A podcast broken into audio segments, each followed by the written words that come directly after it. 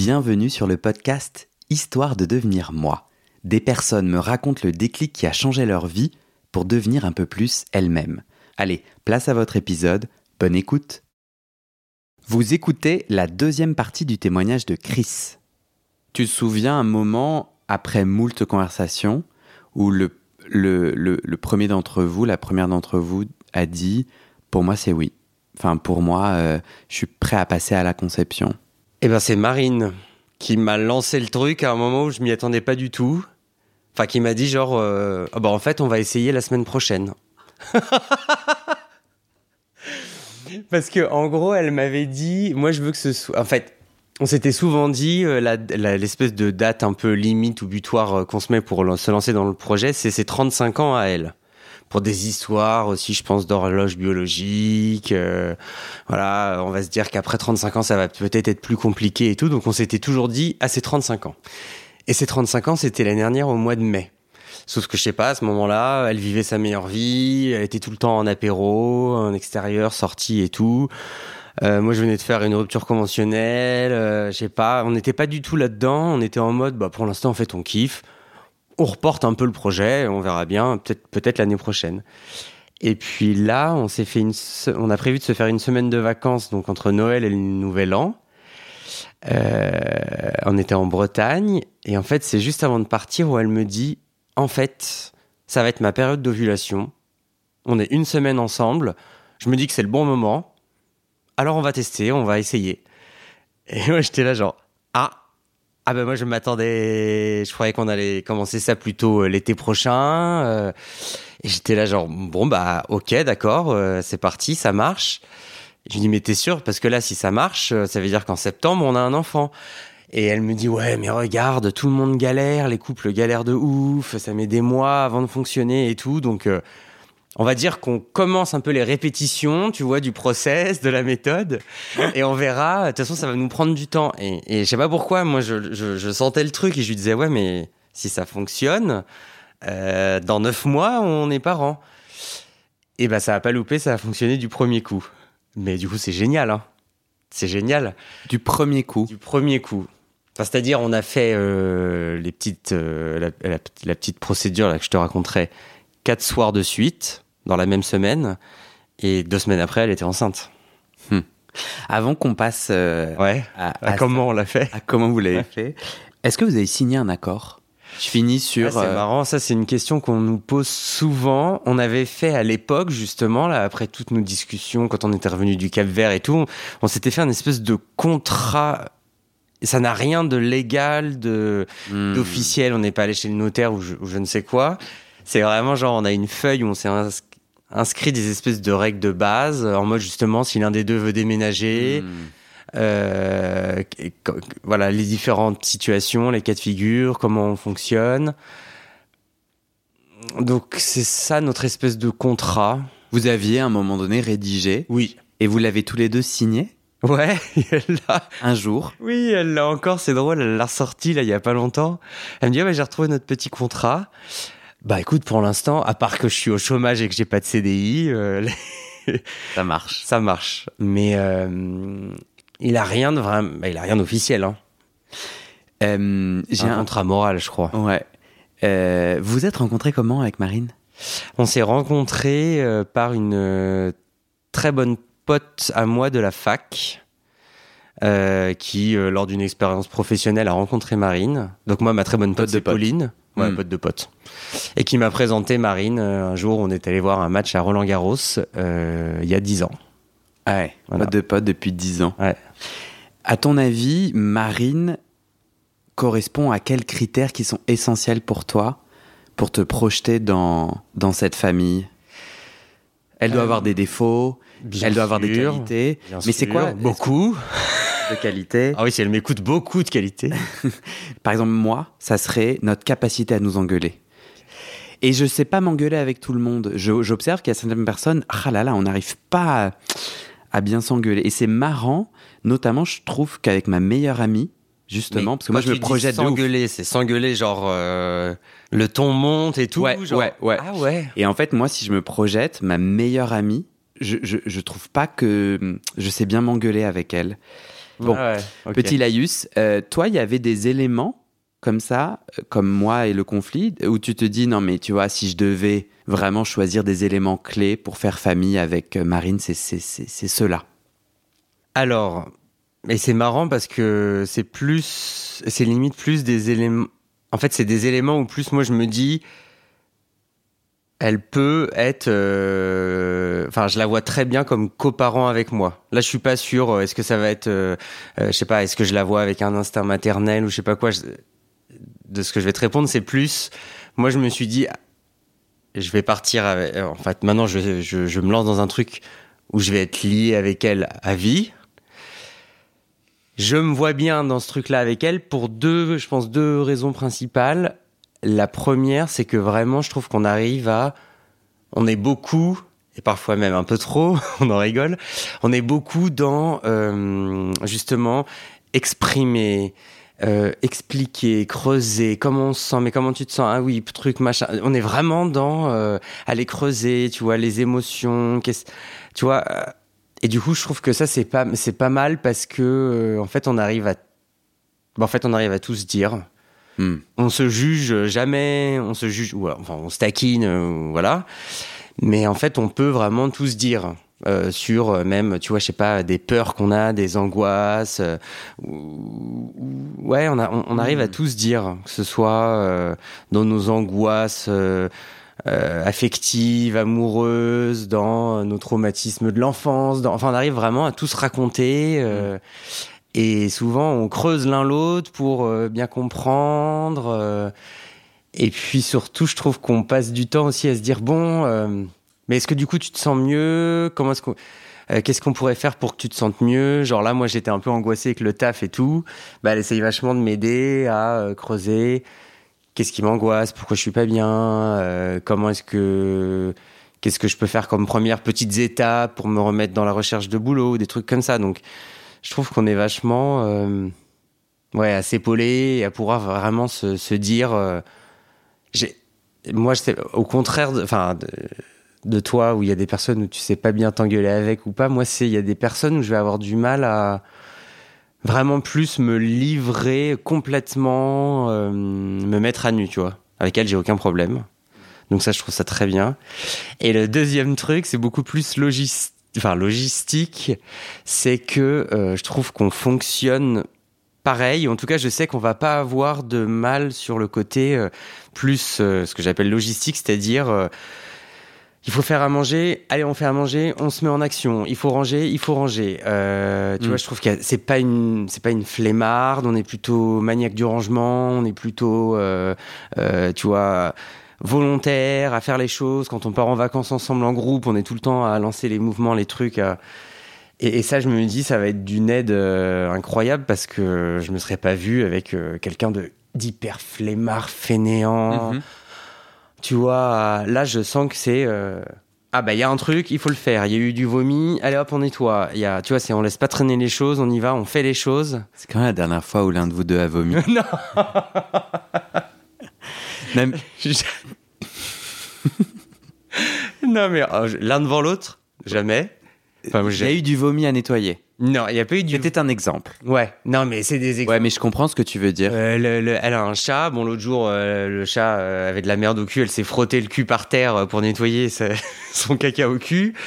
Bon, bah, c'est pas, elle laisse traîner. C'est vraiment tout de suite, allez, hop, je change, Ouais. je nettoie, Ouais. je truc. Ah, il y a ça. je- Et, et du coup, ça, je me dis, putain, c'est cool parce que je sais qu'on fonctionne pareil. Genre, on ouvre le frigo, il y a plus grand chose. On se dit, allez, on fait les courses, on y va. On fait la liste des courses. Enfin, ça, j'aime bien parce qu'au moins, je me dis, euh, on, on fonctionne euh, quand même un peu de la même façon. Et c'est pas mal, je trouve. Hmm. Pour le vraiment, le, tu vois, le, au jour le jour, dans ce qu'on va devoir vivre, parce qu'en fait, ça va être des actions en permanence. Il faut le changer, il faut Ouais. donner le bain, le biberon, le truc, laver un machin, faire une machine. Et ça, je trouve ça pas Ça mal colle bien. qu'on soit tous les deux euh, assez réactifs là-dessus et que ça colle bien. Ouais. Toujours dans euh, avant de passer euh, l'accord, est-ce que tu t'es penché sur ce que la loi dit? Ouais. Tu t'es penché sur c'est quoi tes droits, c'est quoi ses droits Oui, je m'y suis penché, mais assez récemment. J'imagine que la loi n'est pas faite pour ça. Et ben non, en fait, juste, enfin, La loi n'est pas faite pour ça, donc oui, ça peut être cata. Euh, en fait, nous, on est dans un schéma. On pourrait très bien être un couple hétérosexuel homme-femme qui vont avoir un enfant. Les deux parents vont le reconnaître. Et du coup, on est en fait, je pense, dans l'un des schémas les plus simples. Ok. On n'est pas paxé, on n'est pas marié, mais on va. hum, Et, j'ai même déjà fait une reconnaissance anticipée. Ce qui fait qu'en tout cas, à la naissance, elle, de fait, euh, c'est la mère. Et moi, je vais tout de suite à la mairie dire je suis le papa. Hmm. Donc en fait, euh, c'est très simple. Il va porter nos deux noms de famille et. Mhm. Et euh, aux yeux de la loi, il a une maman qui est Marine et un papa qui est Christophe. Dans quel ordre les deux noms de famille? Ah, ça c'est drôle. On s'était dit. Parce qu'on en avait un peu rien à foutre, je pense, tous les deux. De... Enfin, c'était pas en mode euh, un truc de fierté, je veux absolument qu'il porte mon nom et tout. Donc on s'était dit, bon, on va faire très simple, on fait un peu au pif. Si c'est une fille, il aura d'abord ton nom de famille à toi et le mien ensuite. Et si c'est un garçon, c'est mon nom de famille à moi et, et le sien. Du coup, c'est mon nom de famille et ensuite le sien. Toujours dans Avant de dire oui, est-ce que tu t'es penché sur ta belle famille? Tu vois, est-ce que tu t'es dit, oulala, donc du coup, euh, tu vois, là je reviens d'un week-end avec une pote qui a deux enfants en bas âge, et en, en tout cas tous mes potes qui ont des enfants, le- les grands-parents, c'est une clé Ouais. qui ouvre énormément de portes. Oui. Le, le sommeil, tel. Non, Non, vraiment, quand tu as des grands-parents disponibles, en forme et qui peuvent t'aider, ça change tout. De du coup, la belle famille, en fait, que tu sois amoureux ou amoureuse ou pas, joue un rôle. Est-ce que tu t'es penché sur ça? Et rappelle-toi, ils vont peut-être t'écouter. Attention à ce. c'est ce que je me suis dit. Non, non, mais je vais, je vais sans, sans, sans filtre. Euh, je pense que ça fait aussi partie du fait de, de l'équation qui fait qu'on s'est dit euh, ça peut fonctionner. C'est parce que je connais bien sa famille, euh, ses frères et sœurs et, ses parents. Je connais, elle connaît très bien ma famille. Euh, elle vient très souvent en vacances euh, chez mes parents dans la maison de vacances qu'on a en Savoie. Je pense que ça, ça a énormément aidé et ça nous a rassurés en se disant, en plus de ça, on connaît très bien la famille des uns des autres. Du coup, les, les parents, enfin les, grands-parents des, des deux côtés, c'est plutôt un point positif dans la balance où on s'est dit c'est cool. Déjà, ils habitent pas très loin, on s'entend très bien avec. Enfin, moi, je connais moins bien son père. Enfin, moins bien. Je l'ai rencontré qu'une seule fois, donc on peut dire que je le connais pas hyper bien. Mm. Mais sa mère, euh, je la connais depuis un, un moment et je la vois très souvent. tu vois, parce que pour d'autres, je sais pas comment une belle famille se comporte face à quelqu'un. Ah bah oui. Euh, et du Tous coup, les rapports, je pense, sont très différents. c'est très différent parce Eh que oui. tu rentres dans notre famille car vous vous aimez. Oui. Et là, c'est tu rentres dans notre famille car tu es le géniteur Oui. De l'enfant de Marine. Oui. Et c'est-à-dire. Ils peuvent se dire parce que tu as été surnommé le plan B. Oui. Et moi, ce qui m'a frappé, je me suis dit ah, c'est un peu sec. Ah Ah non, mais attends, ils savaient déjà tous, euh, genre, euh, ils connaissaient déjà Chris, elle disait tout le temps, ah, Chris, mon pote Chris et tout, machin. Et en fait, au bout d'un moment, elle disait, ah bah c'est Chris, mon plan B. Ouais, mais un plan B, c'est il y a un côté péjoratif. Ah, parce que c'est le, c'est le B c'est le second Bah ouais. Ah, je- Est-ce que t'as pas l'impression de rentrer dans une famille en tant que plan B et de devoir te faire une place avec ce ah défi-là non. non, non, non, non, non, non, pas du Mhm. tout. Non, non, franchement, pas du tout. euh, Tu vois, en gros, sa mère Oui, rêvant du prince charmant pour elle euh, et, et pensant euh, tout Ouais. un tas de trucs qu'elle ne vous dit pas et, et du coup euh, sous-entendant que toi t'es pas vraiment le père. Oui, alors, je vois très bien ce que tu veux dire. Et, c'est vrai, c'est c'est effectivement ta raison. Quand elle a annoncé, justement, quand elle parlait de moi à tout le monde en mode euh, Ah bah ça y est, j'ai trouvé. En fait, c'était plus pour avoir un enfant, j'ai trouvé mon plan B qui sera Chris. Ok? C'était pas. euh, en fait, c'est-à-dire, je les connaissais déjà, à part son père, je les connaissais déjà euh, en tant que. Voilà, ils me connaissaient en tant que Chris et tout. Et après, ils ont compris que je pouvais être le plan B. Ils ont tous été hyper contents, ils disaient c'est génial si ça se fait et tout. Et effectivement, il y en a qu'un seul qui a eu du mal avec ça, c'est son père, qui lui disait Moi, Marine, je suis pas d'accord avec ton projet. Un enfant, ça se fait par amour. Euh, Enfin, tu vois vraiment les trucs, euh, voilà. Et elle, elle lui disait, non mais vraiment, tu te fous de ma gueule. T'as divorcé de maman quand j'avais six mois. Euh, il a eu trois femmes, enfin, en tout cas trois femmes avec lesquelles il a été marié. Et en fait, il n'a fait que à chaque fois, en fin de relation, de les tromper avec la future, enfin avec la prochaine euh, nana. Euh, souvent en plus quand elles étaient enceintes ou quand elles venaient d'accoucher. Euh, donc elle lui disait mais vraiment est-ce que tu te fous pas un peu de ma gueule et c'est pas un peu hypocrite ce truc de me dire ça se fait par amour quand tu en fait toi euh, trouvais une autre nana quand ta femme était enceinte ou quand tu divorçais quand l'autre avait accouché de six mois. Donc elle lui dit excuse-moi mais bon tu vois. Si t'enlèves l'aspect sexuel à l'amour, Oui. est-ce que votre enfant, il n'est pas fait dans l'amour? Et Tu vois, est-ce que Marine, c'est c'est plus une meilleure amie, c'est un peu plus maintenant? Est-ce qu'il n'y a pas quand même un truc d'amour de, il y a pas, Est-ce qu'il n'y a pas un truc de l'amour dans ce que vous êtes en train de créer? Si, pour moi c'est sûr. Mais tout comme euh, je trouve qu'il y a, avec des très bons potes, euh, je dirais qu'il y a... Il y a un truc de l'amour. Bah oui, en fait, euh, tu sais que tu ressens quelque chose pour ces gens-là, tu es très attaché à eux. Mais oui, oui, il y a un truc de l'amour. Enfin, il y a, y a un attachement émotionnel, je sais pas, affectif. Enfin, il y a un truc, oui. Donc quelque part, la seule chose qui vous différencie de la norme, c'est que vous n'avez pas de rapport sexuel entre vous. Oui, on n'a pas de rapport sexuel et on n'a pas non plus. euh, alors là, je, je te tombe dans le dans le schéma très classique du couple hétéronormé exclusif, mais on n'a pas ce côté. euh, nous sommes euh, deux, uniquement deux, et tu vas subvenir à mes besoins, je subviens à tes besoins. euh. Vous n'avez pas de projet commun? Si. Si on a un Vous projet en n'avez pas commun, de dépendance financière, c'est ça que tu veux dire? Mais on n'a pas non plus de dépendance, je trouve, émotionnelle, affective. Bah, on est en train de décrire la situation de nombreux couples hétéros. Ils n'ont plus de rapport sexuel, ils ne s'aiment plus, mais ils font famille. Ah, ouais. C'est tout à fait normal, hein, Christophe. non, en vrai. ah, t'es drôle. Non, mais en vrai. Oui, Ils ok. disent, parce qu'en fait, le, le, le, na- le narratif qu'on nous propose, c'est vous allez tomber amoureux, puis vous Oui. aurez des enfants. Oui. Ah oui, le sexe disparaît. Oui, oui, oui, ça fait partie du truc. Oui, le sexe, en tout cas, est beaucoup plus dur euh, à, à, à, garder vivant. Euh, Oui. Mais après, euh, l'amour se transforme, tu sais. Oui, Il nous raconte, enfin, il, tu vois.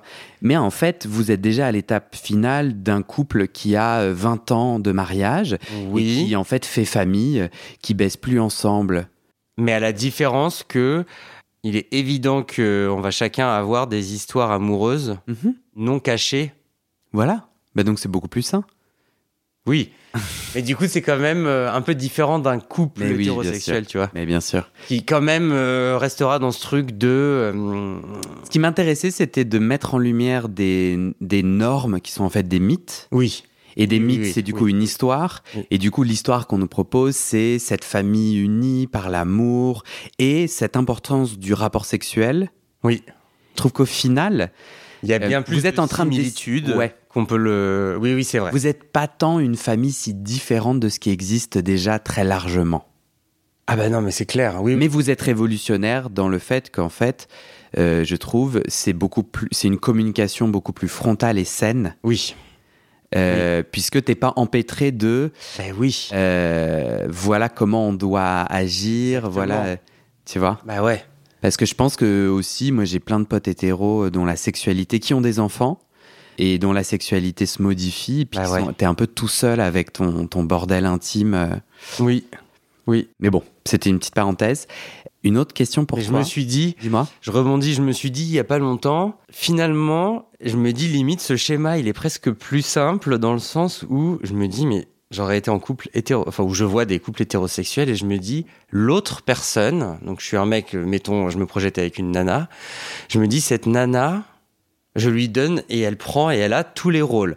Elle serait Mm. donc euh, mon partenaire sexuel, euh, ma euh, mon espèce de la personne avec qui je vis au tous les euh, enfin au jour le jour ma coloc c'est la mère de mon enfant Euh, c'est euh, enfin tu vois je trouve que c'est une personne qui doit endosser tous les rôles et qui entre guillemets, doit combler un peu aussi tous mes besoins. Donc, euh, c'est elle qui va me donner un enfant, c'est elle qui va me donner euh, du, du, plaisir sexuel, c'est elle qui va me réconforter émotionnellement ou affect affectueusement. Tu vois, je, trouve, je me dis, c'est, ça doit pas être évident. Alors que là, je me dis, il y a un truc plus simple de, bah, Marine, c'est ma pote et c'est aussi la mère de mon enfant. Et puis à côté de ça, bah, on aura euh, un mec chacun avec qui euh, on aura euh, euh, une relation amoureuse, sexuelle et tout. Enfin, tu vois, je trouve que c'est peut-être plus simple en fait mm-hmm. que de faire endosser. Je trouve que c'est une pression en fait dans un couple entre guillemets classique mm-hmm. pour endosser tous les rôles. Ouais, à méditer. Est-ce que tu t'es projeté dans le pire scénario? Et je te demande ça parce que j'ai fini de, de, regarder la série américaine Queer as Folk. Ouais. C'est une série pour moi révolutionnaire parce que c'est une des toutes premières dans les années 2000 à suivre principalement des hommes homosexuels blancs aux États-Unis et un couple de lesbiennes. Et dans le fil narratif, j'ai un peu divulgaché le truc, mais il y a un moment donné où en fait elles s'engueulent, elles se séparent et justement, elles sont en situation de coparentalité. Tout explose. et j'ai trouvé ça. Euh, parce que du coup, la loi ne protège aucune des deux mamans. On était dans les années 2000, donc en plus, euh, c'était encore plus problématique. Moi, cette question, elle vient de là. Le pire qui peut t'arriver, est-ce que toi, tu t'es projeté là-dedans et tu t'es sécurisé d'une manière ou d'une autre? Euh, bah en fait, ça fait partie des choses dont on a un peu parlé avec ce fameux contrat et tous ces points qu'on voulait aborder. Euh, alors déjà, mais c'est ce que je te disais tout à l'heure, là où c'est assez simple pour nous du niveau, au niveau de la loi, c'est que il n'y a pas d'histoire de je vais devoir, euh, euh, je sais pas, euh, me battre pour la garde, voilà, ou pour euh, en fait essayer de l'adopter parce que il était par, pour l'instant aux yeux de la loi pas mon enfant et tout. Donc là, déjà, on sera tous les deux ses parents. Donc du coup déjà il n'y a pas d'histoire de, euh, il faut que j'arrive à prouver que je suis euh, le parent. Tu vois le père. Euh. Donc je trouve que là déjà ça enlève un, ça enlève un truc qui peut être plus compliqué. Sauf si, sauf si elle ment. Et, je, je, me demande, ça, c'est c'est la partie de l'entretien ultra glauque. Mais tu vois, je me dis, un juge, ou je sais pas qui doit, qui peut faire, euh, qui, qui, doit trancher dans un cas de conflit, euh, n'a pas ce narratif de faire famille autrement. Donc il a devant lui un homme qui dit moi je suis homosexuel, ouais. une femme qui a un enfant et qui dit mais c'est mon enfant en fait. Euh, il m'a donné du sperme mais en fait euh, oui mais oui je vois. Mais c'est ce que je te disais tout à l'heure. Là là-dessus on a de la chance parce que euh... pas possible. Le pire scénario que je te dis n'est pas possible. Non parce que du coup j'ai initié la démarche là de reconnaissance anticipée. De toute façon Compris. le jour de la naissance je vais aller le déclarer. Donc euh, vraiment aux yeux de la loi ce sera mon enfant ce sera son enfant. Ouais donc déjà là-dessus, il y aura pas de débat. Donc après, ce sera comme un, on va dire, je sais pas, un couple hétérosexuel qui se divorce, qui divorce, voilà. Donc ce sera vraiment, euh, euh, une, voilà, une décision de euh, comment on fait pour la garde, qui. Donc attends, ta question c'était ah oui, le, le, pire scénario. Bah le pire scénario, je pense, c'est en tout cas un scénario pas terrible. C'est il y en a un qui veut déménager à l'autre bout de la planète. Hmm. Donc là, pas évident pour faire de la garde alternée.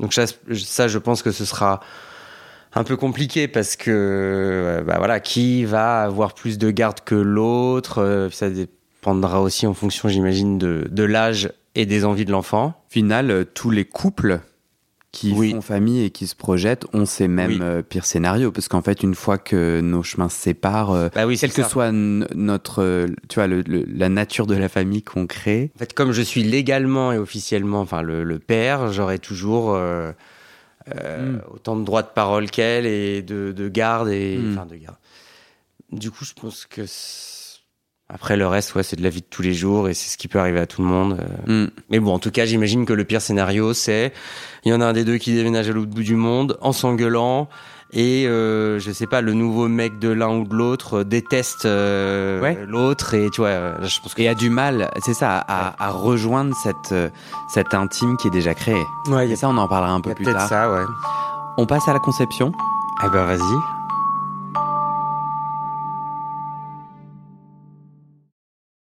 Et c'est la fin de cet épisode. Vérifiez dès maintenant si la suite est déjà publiée.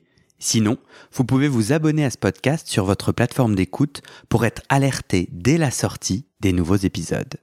Et si vous aimez les témoignages intimes comme celui que vous venez d'écouter, j'ai deux autres podcasts qui pourraient bien vous plaire. Je vous les présente. Ma dernière séance de psychanalyse. Ça, c'est un podcast dans lequel des gens me racontent leur dernière séance sur le divan et comment la psychanalyse les a aidés ou pas.